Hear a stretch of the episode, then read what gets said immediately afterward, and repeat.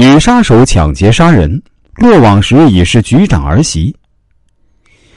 时间回到一九九三年，二十一岁的王华从上虞市中等职业学校毕业后，独自到深圳打工，在深圳市美雅特制衣有限公司找了份制衣的工作。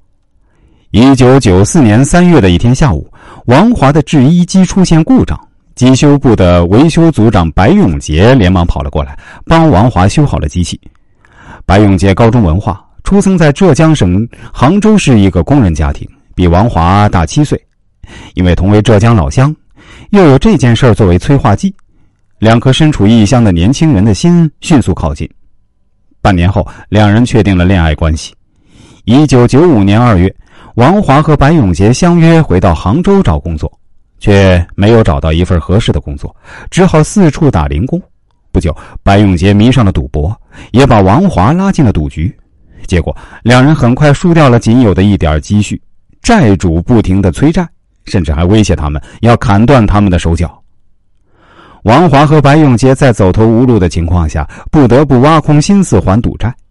有一天，王华和白永杰路过一家证券公司，好奇的他们发现里面炒股的人随身携带着不少现金。这一发现让他们心中罪恶的种子开始逐渐的萌芽。一九九六年六月三日中午，王华到杭州市延安路某银行门口踩点发现了正想找人兑换外币的方正林，便谎称没带足外币，约定两天后联系兑换。六月五日上午九时，王华与白永杰设计将方正林杀害，并抢走了其随身携带的八万元现金。疯狂的杀戮后，白永杰一不做二不休，将尸体肢解，一部分尸块扔在了城区打铁关附近，另一部分尸块沉入家门前的运河内。六月八日上午九点五十分，杭州市航管处内河航道洋管所施工队在运河里发现了尸体。几经勘查后，杭州市拱墅区公安分局最终确定了死者身份。根据目击者描述。画出了王华的模拟画像，然后发出了通缉令。王华和白永杰在杭州东躲西藏一段时间，最终也分道扬镳。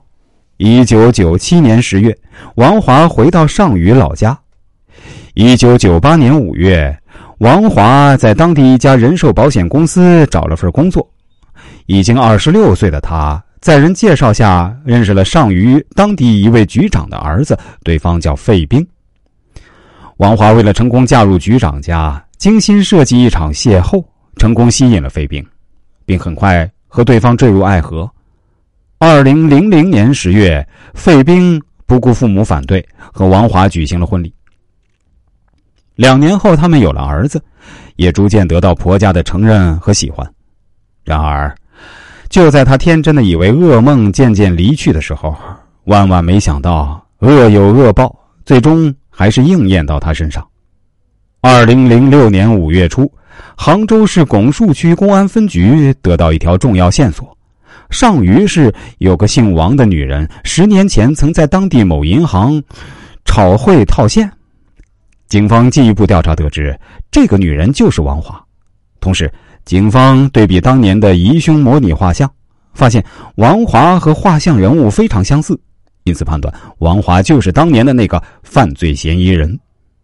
二零零六年五月二十二日傍晚，上虞市公安局和杭州市拱墅区公安分局刑警一起在费家将潜逃十年的王华当场抓获。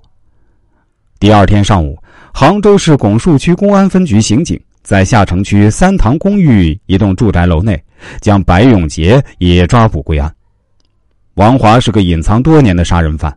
周围的人都感到十分意外，王华的父母怎么也不相信，然后又感到羞愧万分。然而，最感意外的莫过于王华的丈夫费兵，得知此事后，震惊的是无法站稳。直到这时，他才知道这六年多的夫妻情深，竟也是王华的一个阴谋。而王华的婆婆知道真相后，极为震惊。原则性很强的老人家气恼都来不及，又怎么会替王华说情呢？